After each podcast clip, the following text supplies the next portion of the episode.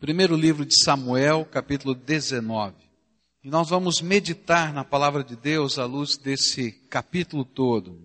Deus trabalha de muitas maneiras diferentes na nossa vida.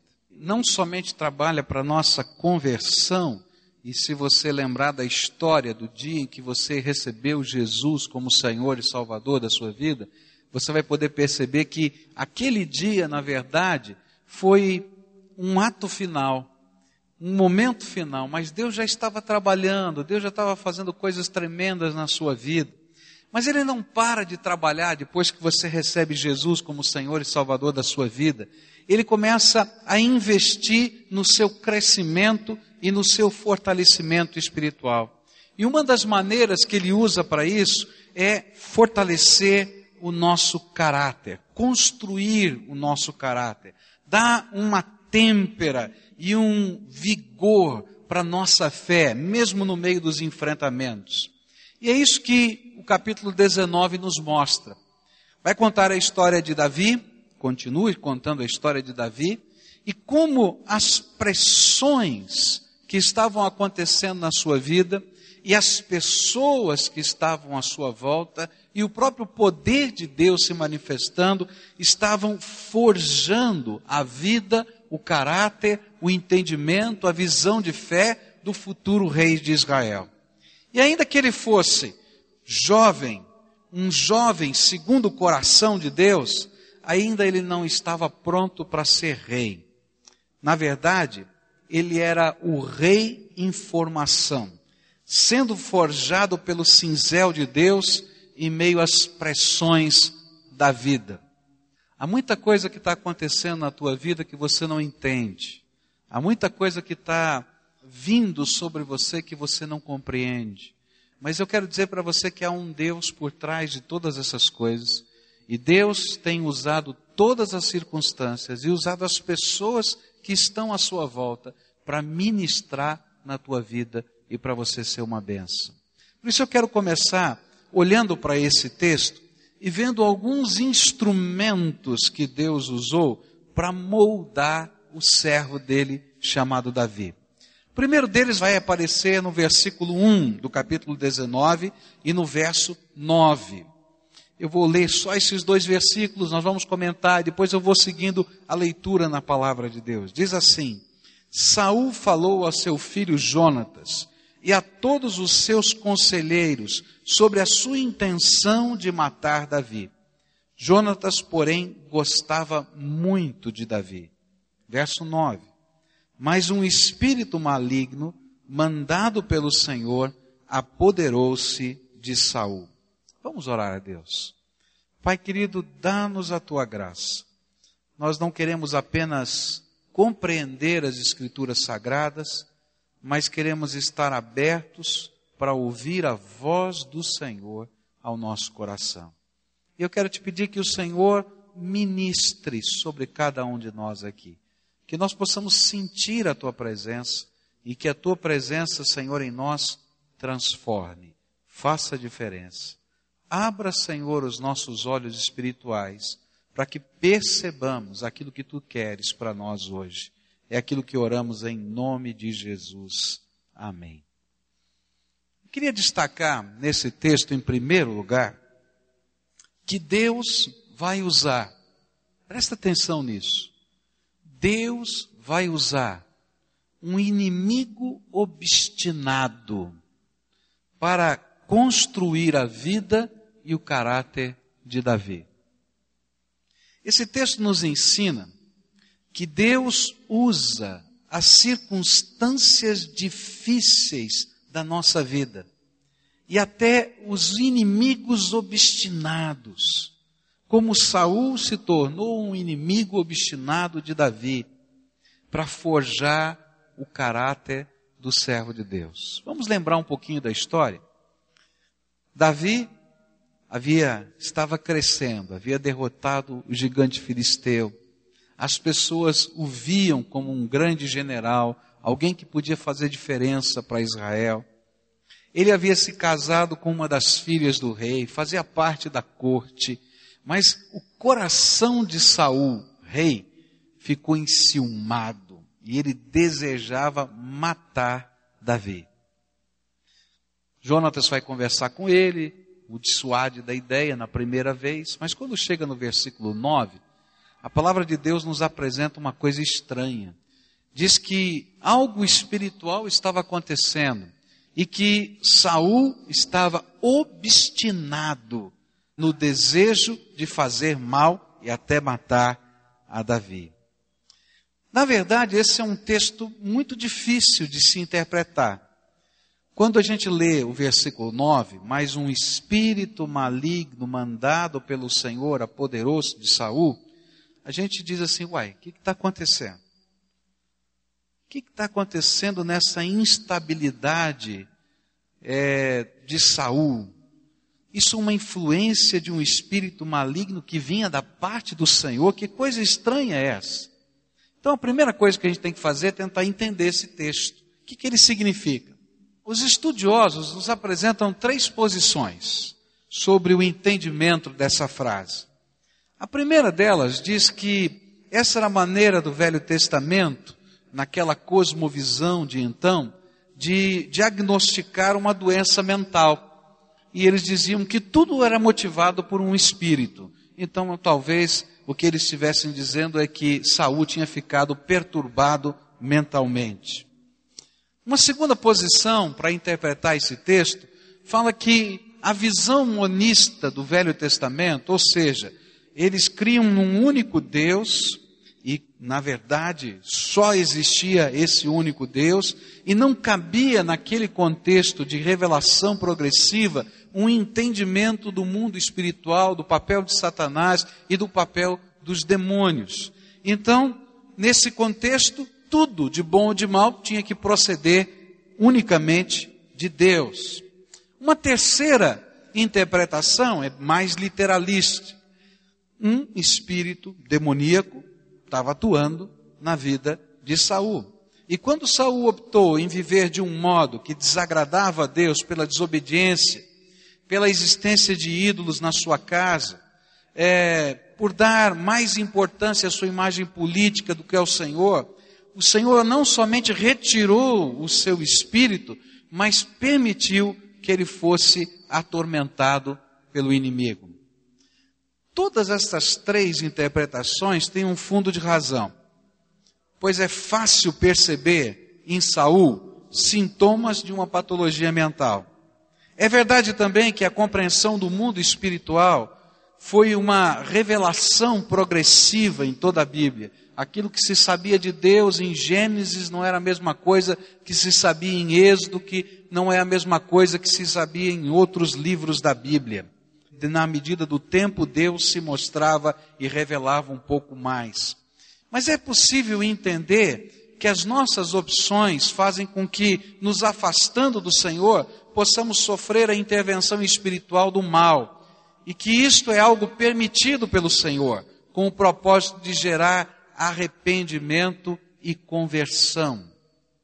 O que eu estou dizendo está baseado em 1 Coríntios, capítulo 5, versículos 1, 2, 3, 4 e 5, onde a Bíblia diz assim: Por toda parte se ouve que há imoralidade entre vocês, imoralidade que não ocorre nem entre os pagãos, ao ponto de um de vocês possuir a mulher de seu pai e vocês estão orgulhosos, não deviam, porém, estar cheios de tristeza e expulsar da comunhão aquele que fez isso. Apesar de eu não estar presente fisicamente, estou com vocês em espírito e já condenei aquele que fez isso como se estivesse presente. Quando vocês estiverem reunidos em nome de nosso Senhor Jesus, estando eu com vocês em espírito, estando presente também o poder de nosso Senhor Jesus Cristo, entreguem esse homem a Satanás para que o corpo seja destruído e o seu espírito seja salvo no dia do Senhor. E aí? É difícil a gente dizer exatamente o que estava acontecendo. Se era uma doença mental, se era uma doença mental provocada por um demônio, se era alguma coisa da interpretação do Velho Testamento. Mas há uma coisa que eu posso dizer com certeza para você. E essa eu fico tranquilo em dizer. E que talvez seja a grande lição desse texto. Por trás de todas essas três interpretações, existe uma verdade: Deus sempre está no controle. E o que a Bíblia está dizendo é que, se foi um espírito demoníaco, Deus permitiu. Se foi uma enfermidade, Deus permitiu. O que está por trás não é que Deus é o agente do mal, mas que se Deus quisesse dizer, vou proteger o meu ungido e colocar a mão de graça, ele o faria. Mas naquele momento, por causa da rebeldia de Saul, Deus retirou o seu espírito dele, diz a Bíblia, literalmente. E não somente isso, mas permitiu que coisas estivessem acontecendo na sua vida e que fugiam do seu controle. Eu quero dizer para você que ele permite que situações de confronto venham sobre a nossa vida. Algumas pessoas pregam que a nossa vida cristã vai ser um tapete vermelho bonito, estendido no chão, e por onde você passar vão ter rosas caindo por aí. E não vai ter problema, não vai ter luta, não vai ter enfermidade, não vai ter defeito, não vai ter enfrentamento. Eu quero dizer para você que não é verdade. Deus está forjando o meu caráter, e Deus está forjando o seu caráter, Deus está forjando a minha fé, e Deus está forjando a sua fé. E sabe o que Ele faz? Em determinados momentos, Ele permite que nós entremos em determinadas batalhas, com o objetivo de nos admoestar, de nos fortalecer, de nos fazer enxergar algumas coisas sobre nós mesmos que nós não sabíamos ou não queríamos ver ele faz com que nós estejamos focando o nosso olhar no poder e na graça de Deus e não nas situações da vida. Ele está no controle. É isso que a Bíblia está dizendo. Davi, Deus continua no controle. E eu quero dizer para você, Deus está no controle quando o teu chefe te oprime. E aí a vontade que você tem é dizer, Senhor, pega esse chefe, não é? E Deus vai dizer, oh, peraí, não é assim. Ele também é amado do meu coração. Ora pela vida dele, abençoa aquela vida. Davi tinha que aprender isso. Saul, Saul, duas vezes Deus permitiu que a vida de Saul estivesse nas mãos de Davi. Duas vezes. E naquele momento todo mundo dizia: mata, mata, mata. E Saul disse: Não posso fazer isso, ele é ungido do Senhor. E naquele momento Deus estava forjando o caráter do servo de Deus. Eu quero dizer para você que Deus está no controle quando faltam recursos financeiros na tua vida. E a gente olha e diz: Senhor, como é que funciona isso? E aí Deus vai dizer: Olha, você não depende só dos recursos que você ganha. Eu sou o teu sustentador. Você acredita nisso? Meus queridos, é fácil acreditar nisso quando a gente tem dinheiro no bolso. E às vezes é difícil praticar o que Deus ensina quando a gente tem dinheiro no bolso. Mas quando a gente vai aprendendo a depender da graça de Deus em todo e qualquer momento e ver os milagres de Deus acontecendo na nossa vida, queridos, a gente aprende a lidar com essa questão financeira em qualquer circunstância da vida. O apóstolo Paulo disse uma coisa tremenda. Ele disse: Olha, eu aprendi a viver quando eu tinha abundância de dinheiro e aprendi a passar fome. Eu aprendi a viver feliz e contente em toda circunstância na vida, porque eu posso todas as coisas naquele que me fortalece. Às vezes a gente só recita esse versículo, posso todas as coisas, não é? Naquele que me fortalece. Mas o que Paulo estava dizendo é: Deus está no controle. Quando eu não entendo, quando eu entendo. Deus está no controle quando alguém decide quebrar o relacionamento conosco. Deus está no controle quando a enfermidade bate a porta. Deus está no controle quando nós ganhamos ou perdemos. E Deus estava dizendo para Davi: Davi, eu estou usando a vida de Saul. Estou usando as circunstâncias que te cercam. Não quer dizer que Deus propositadamente fez isso, mas Ele pegou o cenário que estava lá e disse: Vamos transformar isso numa bênção na tua vida. Vamos fazer você crescer, meu filho. E eu quero dizer para você que aquilo que você está vivendo hoje, que talvez você não consiga compreender, que talvez você não consiga entender, talvez você não tenha todas as explicações, como esse texto. É difícil alguém dizer eu tenho todas as explicações. E quantas vezes na vida a gente não tem todas as explicações? Mas a gente tem que saber uma coisa: Deus está no controle. E o que é que pede esse conhecimento de nós? Qual deve ser a nossa atitude se eu sei que Deus está no controle?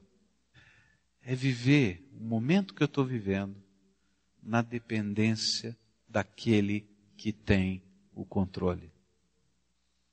Quando os recursos faltam, a gente não tem que ficar brigando com o patrão. A gente tem que dobrar o joelho no nosso quarto e pedir para aquele que nos sustenta abrir a porta que a gente não sabe qual é.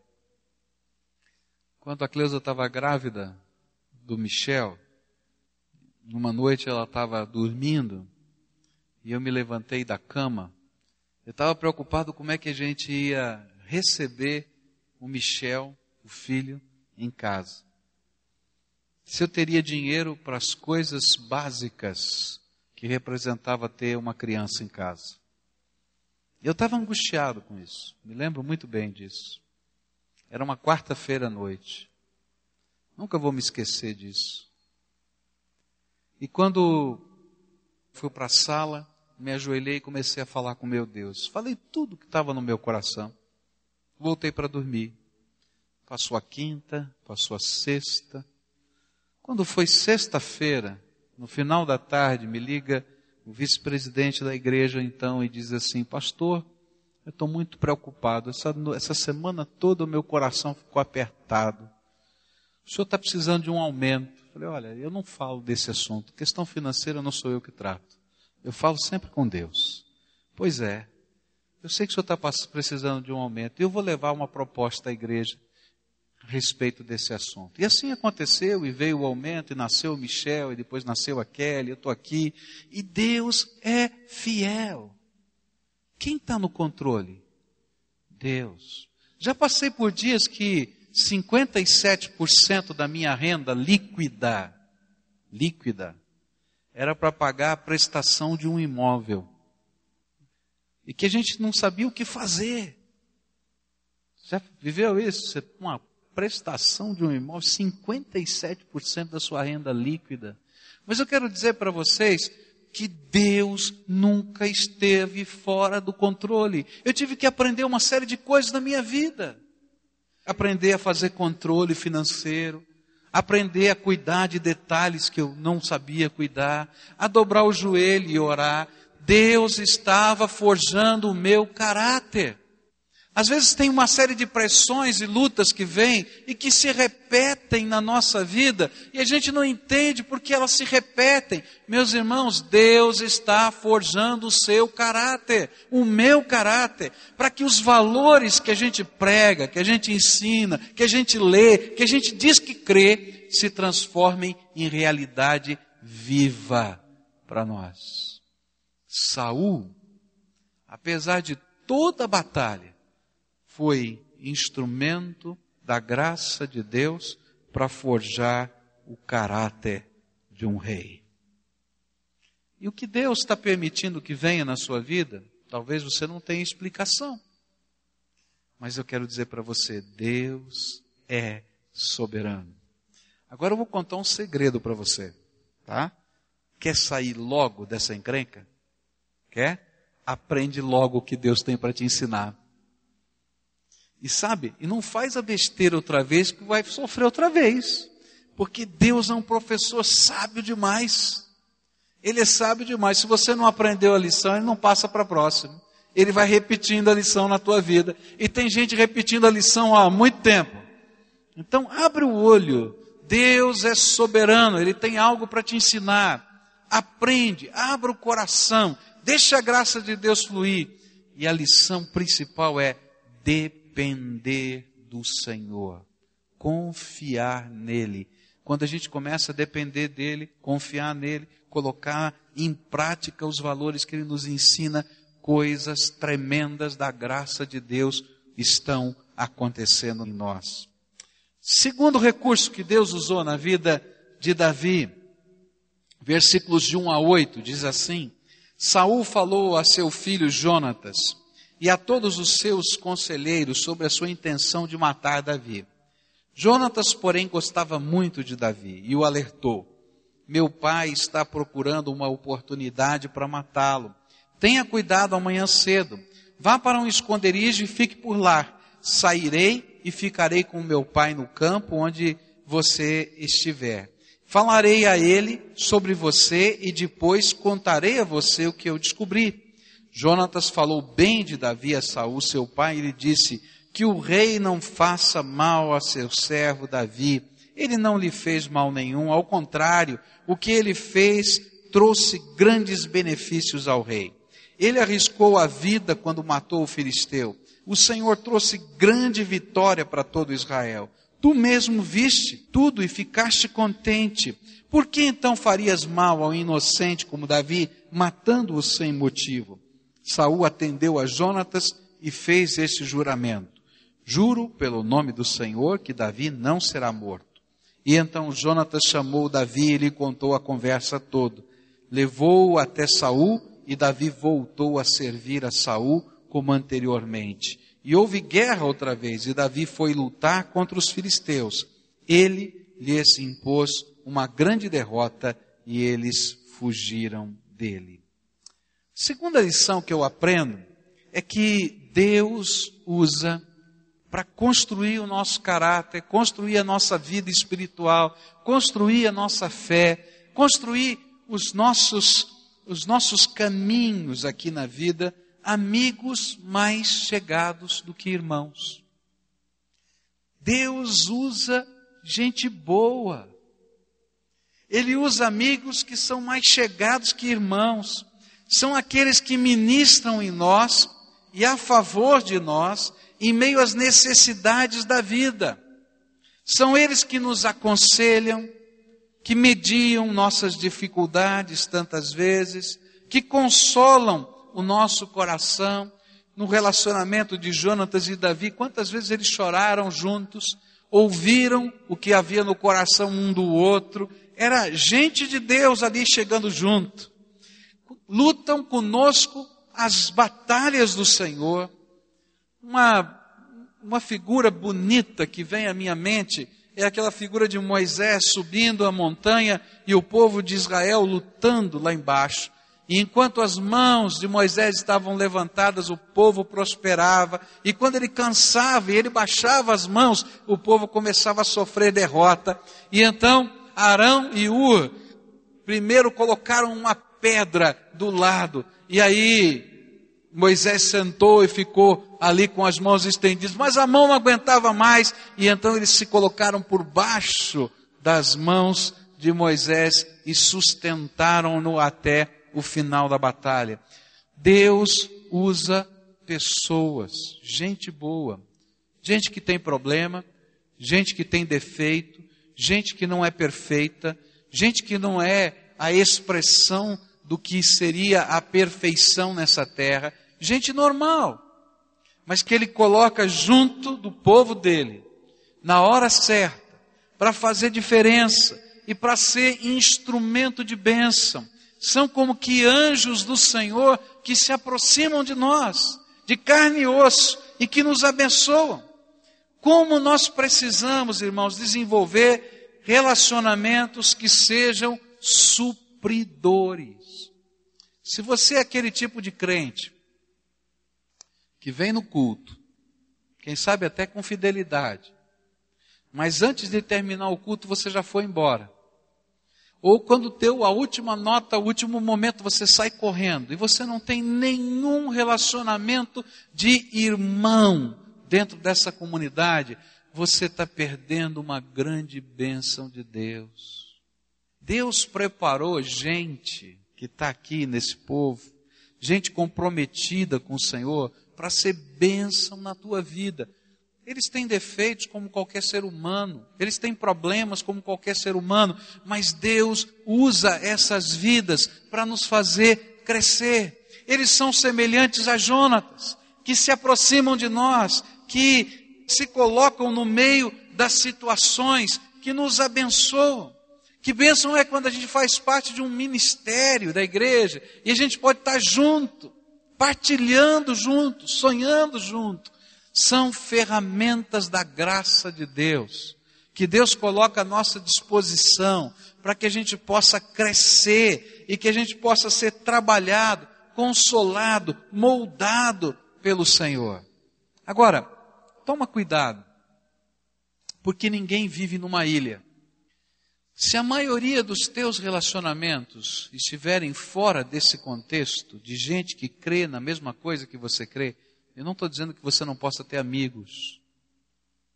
Todo mundo deve ter amigos, de dentro e de fora, não entendam errado.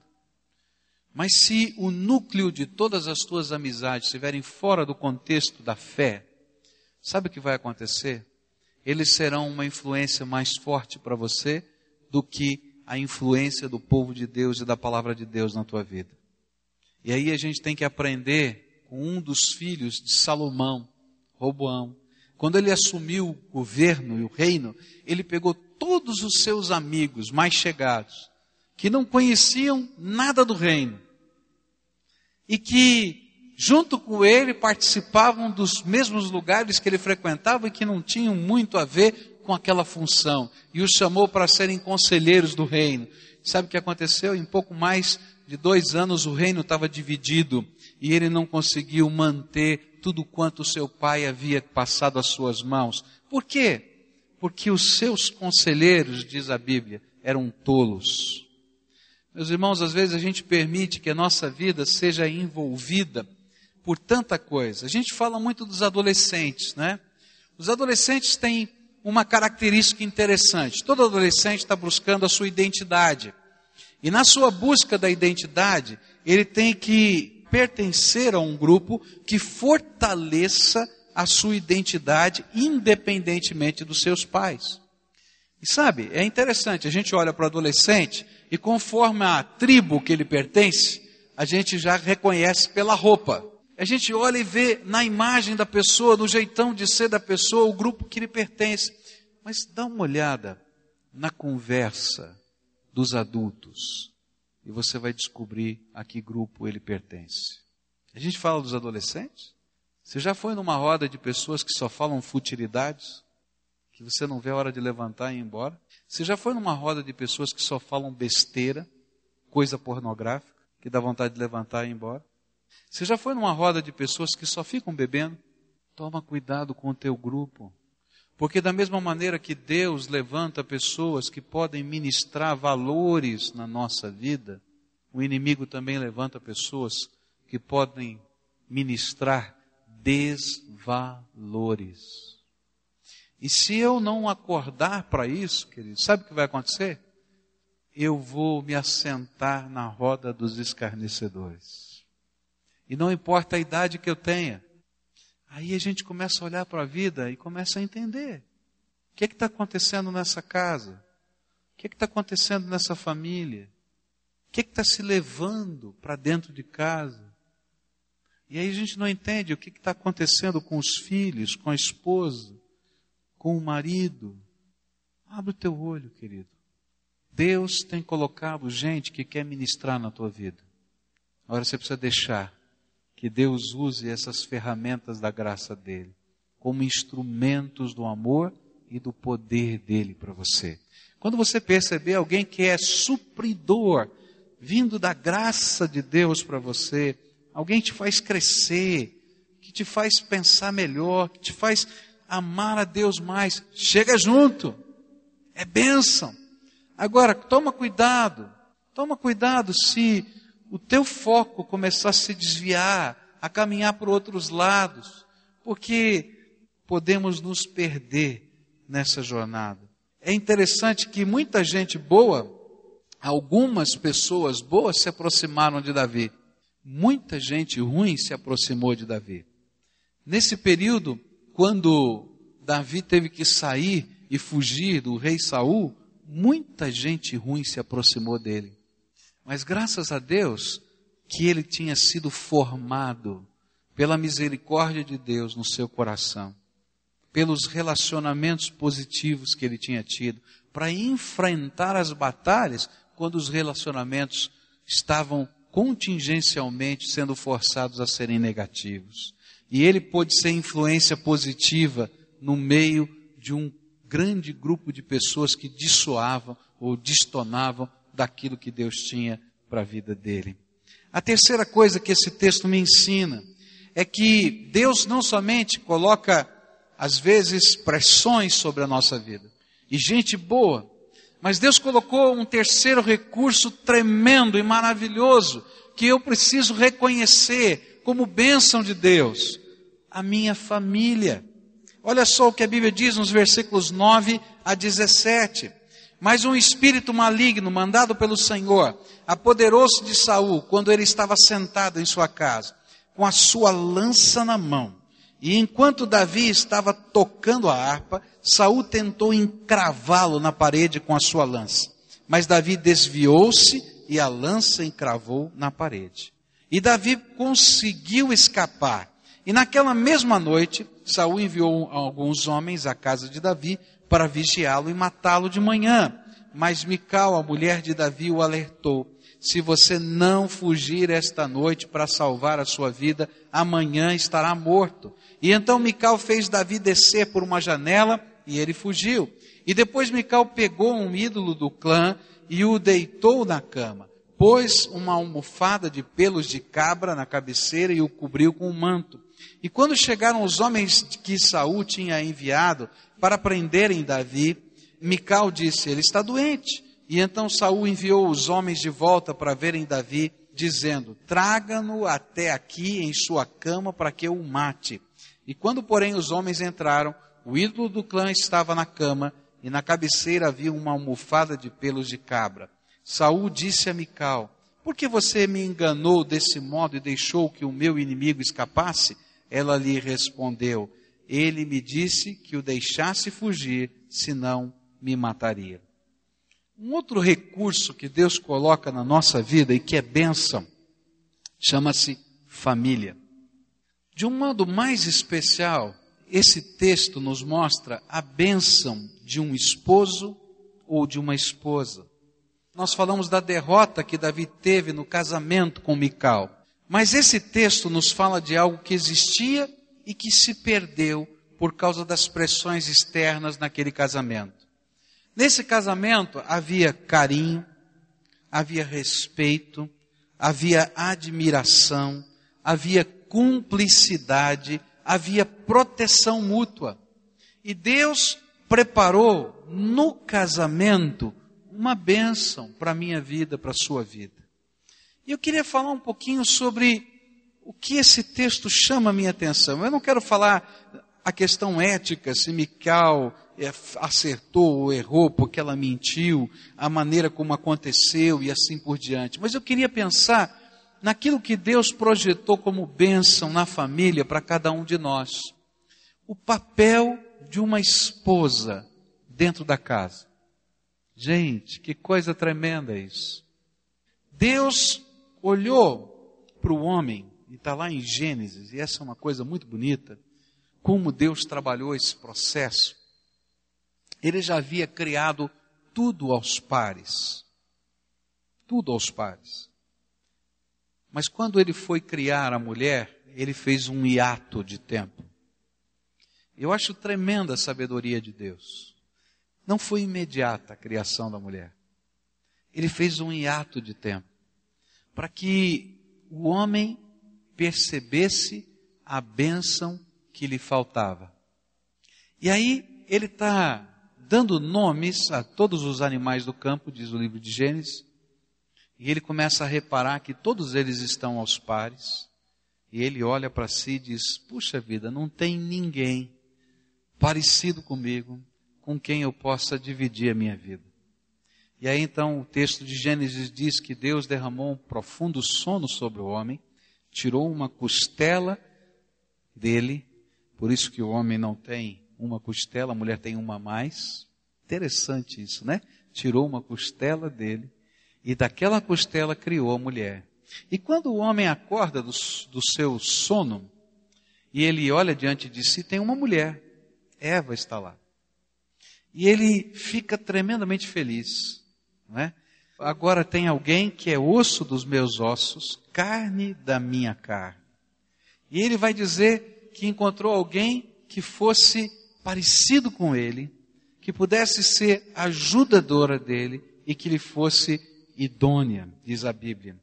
Interessante é que um dos papéis da mulher é ser ajudadora do seu marido.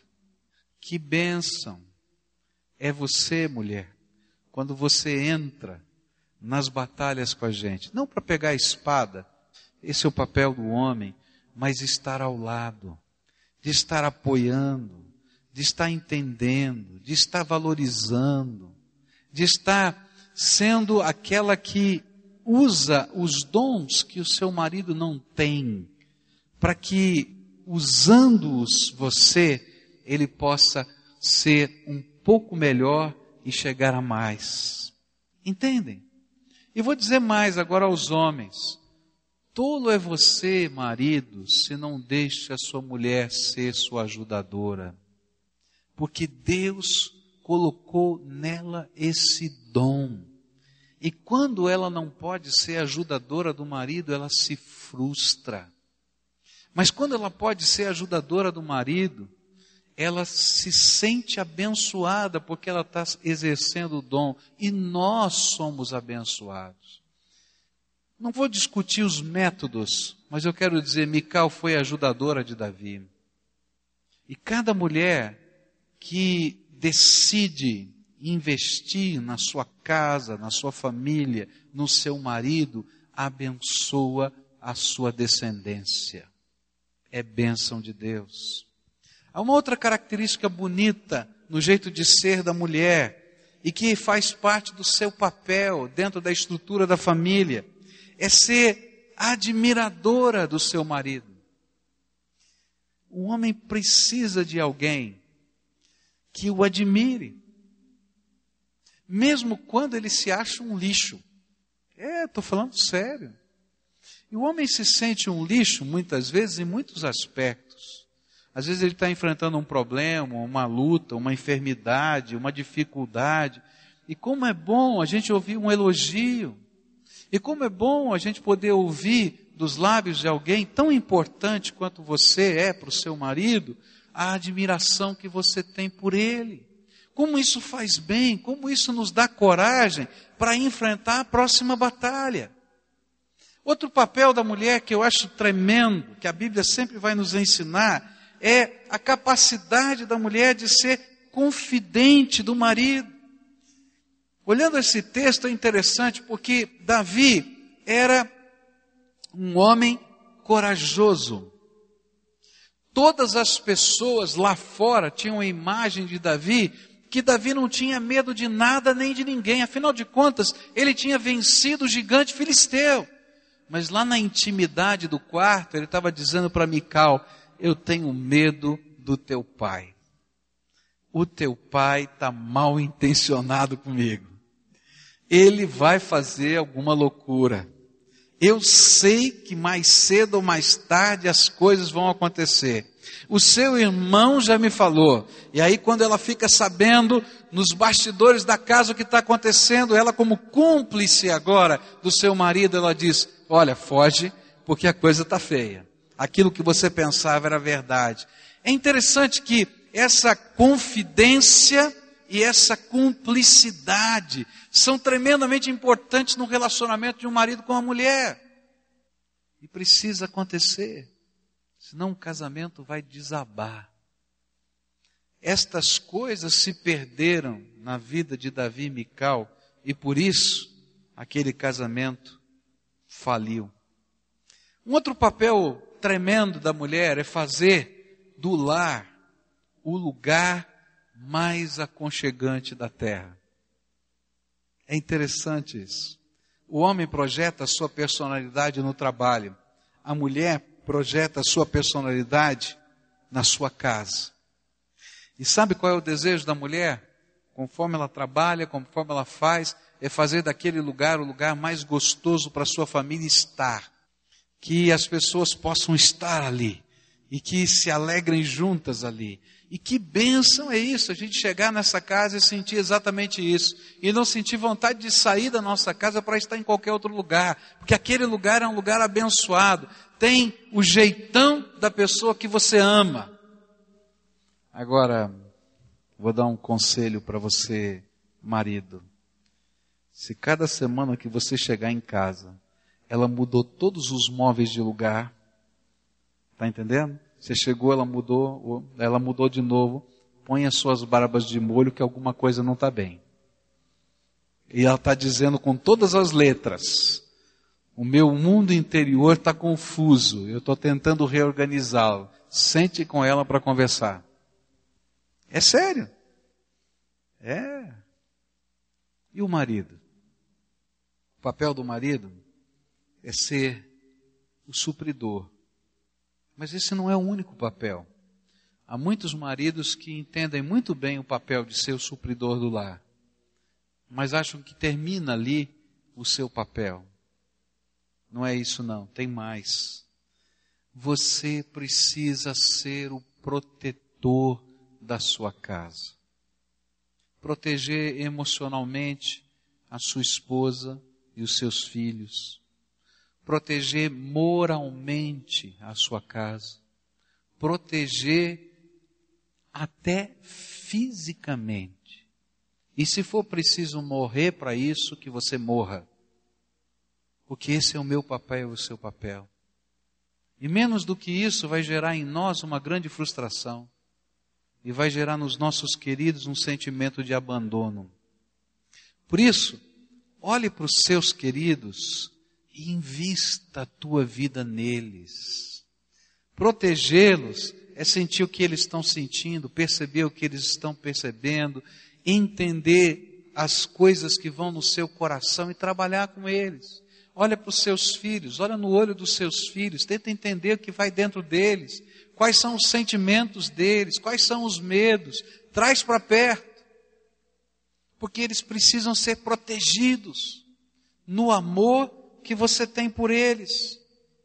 Você precisa ser o líder dessa casa, moral, espiritual, líder no contexto da casa, sentir que tem uma direção, que tem um caminho. Aquele que, com o seu amor, se entrega aos seus queridos e por isso constrange-os a segui-lo, não porque você manda ou porque você tem autoridade, mas porque o amor que você tem, a postura de vida que você tem, é algo tão especial e bonito que as pessoas dizem, vale a pena seguir. Esse é o nosso papel. E meus irmãos, nós estamos vivendo um tempo em que esse papel tem caído. E a gente vive num tempo em que o papel do homem na família tem se deteriorado. E nós precisamos resgatar esse papel, nós como servos de Deus proteger a nossa casa, amar os nossos queridos, investir a nossa vida neles. E sabe, queridos, vão nos respeitar como autoridade da, da casa. Mas essa autoridade tem que ser conquistada pelo amor. Um amor que se entrega.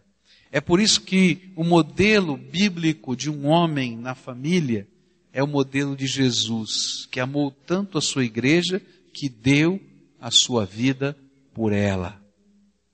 Se nós não estivermos dispostos a pagar preço nenhum para que os nossos queridos sejam amados e protegidos, que tipo de família teremos, meus irmãos? Nós vivemos num tempo em que cada um quer ser feliz ao seu jeito, do seu modo, seguindo o seu rumo, o seu caminho. E aí a gente olha para a sociedade de hoje, a gente vê o que está acontecendo, é fruto disso. Alguém tem que pagar um preço, meus irmãos. E o preço é amor, é investimento de vida, é sacrificial, mas é abençoado. A gente olhar os nossos queridos fortalecidos e crescendo na graça. Esse é o tipo de homem crente, cristão que Deus quer levantar. Esse é o tipo de família que abençoa, que é instrumento da graça de Deus. Deus quer que nós estejamos construindo pessoas segundo a sua vontade. Eu queria orar por você porque Deus está no controle. Você crê nisso? Deus está no controle. E muitas vezes o que Deus quer nos ensinar é enfrentar situações da vida olhando para cima. Às vezes nós estamos tão treinados pela vida a olhar ao lado, olhar para frente, e alguns só olham para trás. E o Senhor está dizendo: quer aprender a andar comigo? Olha para mim e olha para cima. E aí a gente vai aprender um jeito novo de enfrentar as batalhas da vida. É andando com o Senhor. Ele está no controle, mesmo quando eu não entendo. Deus está usando pessoas para abençoar a tua vida. Talvez hoje você tenha estado aqui porque alguém ministrou na tua vida. Alguém foi orar por você, alguém foi buscar você, alguém deu uma palavra de esperança para você.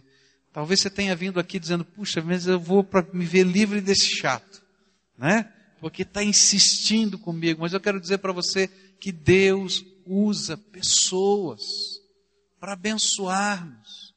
Pessoas do nosso relacionamento que Ele coloca como anjos. Reconheça isso e aproveite a bênção de Deus. Agora tome cuidado com as pessoas para quem você abre a tua vida, para que você não seja desencaminhado. É fácil a gente perdeu o rumo. E lembra, Deus te deu uma bênção. Chama-se família. Lembra disso. Deus te deu uma bênção. Deus te deu um marido. Então, não somente ora por ele, mas seja a mulher que vai fazer diferença na vida dele. Talvez o seu marido não esteja aqui hoje. Então eu quero dizer um segredo para você. A Bíblia diz que você ganha o seu marido para Jesus sem palavra. Não tente pregar. Ore e abençoe com a tua vida. Está lá em 1 Pedro, capítulo 3. Você vai ver. Funciona. Deus abençoa. Não desista. Deus te deu uma esposa ela é bênção de Deus para você. Enxergue nos olhos dela a bênção da ajudadora, a bênção da cúmplice. Separa tempo para cultivar essas coisas na vida. Não deixe o rolo compressor da vida vir e esmagar tudo. Isso precisa ser construído, precisa ser trabalhado no dia a dia. Então deixa Deus usar isso como benção. Erramos, falhamos. Talvez a coisa mais triste na vida de Davi é que esta bênção ele não conseguiu guardar. Sua família sempre foi uma grande confusão. E porque os seus relacionamentos eram confusos, seus filhos eram confusos e perdidos. E a gente precisa da graça de Deus. Eu queria orar hoje com você, pedindo que Deus, que está no controle de todas as coisas, te ensine no meio da batalha que você está vivendo. Te desperte para reconhecer os modos tão tremendos de Deus abençoar. E que você se permita ser moldado pela graça dele. Se ele está tocando o seu coração, se essas coisas que eu falei têm a ver com a tua vida, e você gostaria que nós estivéssemos orando por você e pedindo que a graça de Deus te ajudasse a reconhecer a soberania dele no meio dessa batalha, a sentir a bênção através de alguém que se aproxima, a olhar para a sua família e restaurar processos. E a gente vai pedir: Senhor, tu estás no controle. Então ministra sobre nós. Ministra sobre a minha casa. Ministra sobre o meu coração. Ministra sobre os meus erros. Porque os meus erros têm feito pessoas que eu amo sofrerem. Ministra até quando, Senhor, me parece impossível dar perdão ou pedir perdão e a gente tem que buscar a graça de Deus para isso, viu, gente? E às vezes a gente tem que olhar no olho de alguém que a gente ama e pedir perdão. Dizer, eu machuquei você, eu te ofendi, está doendo o teu coração. Ou às vezes a gente tem que liberar perdão. Vamos pedir graça de Deus. Começa você orando e coloca para Deus o que que Ele tocou no teu coração, o que que Ele ministrou para você.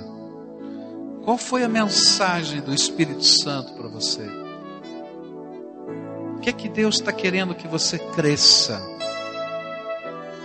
Diz para Ele que você não quer repetir a lição de novo. Você quer passar por esse momento da vida e ir para outras coisas que Ele tenha para você.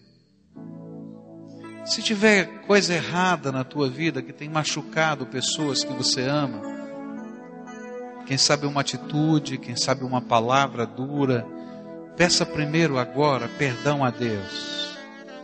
Mas peça também coragem de Deus para você olhar no olho da pessoa que você ama e dizer: "Me perdoa, eu te machuquei". Se você não conseguir falar mais nada, só diz isso: "Me perdoa, eu te machuquei". E olha, quando a gente vai restaurar o coração de alguém, não interessa muito as razões. Por isso não fica contando as razões. Só restaura o coração. Só restaura o coração. Se tem alguém que te machucou e você está com isso doendo e você não consegue lidar com isso, você vai dizer: Senhor, eu quero liberar perdão agora, em nome de Jesus. Senhor Jesus, tem um povo teu aqui eles são amados do Senhor. O Senhor, na tua graça e na tua misericórdia, tem cercado a vida deles. O Senhor, no teu poder, os tem envolvido.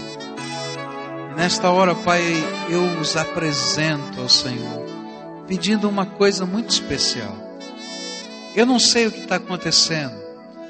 Se, Senhor, batalhas intensas estão acontecendo mas nada está fora do controle do Senhor para eles. Ó oh, Pai, se o Senhor tem colocado gente boa do lado deles e eles talvez não estejam percebendo, ou o inimigo esteja colocando gente má, quem sabe, e eles não estejam percebendo.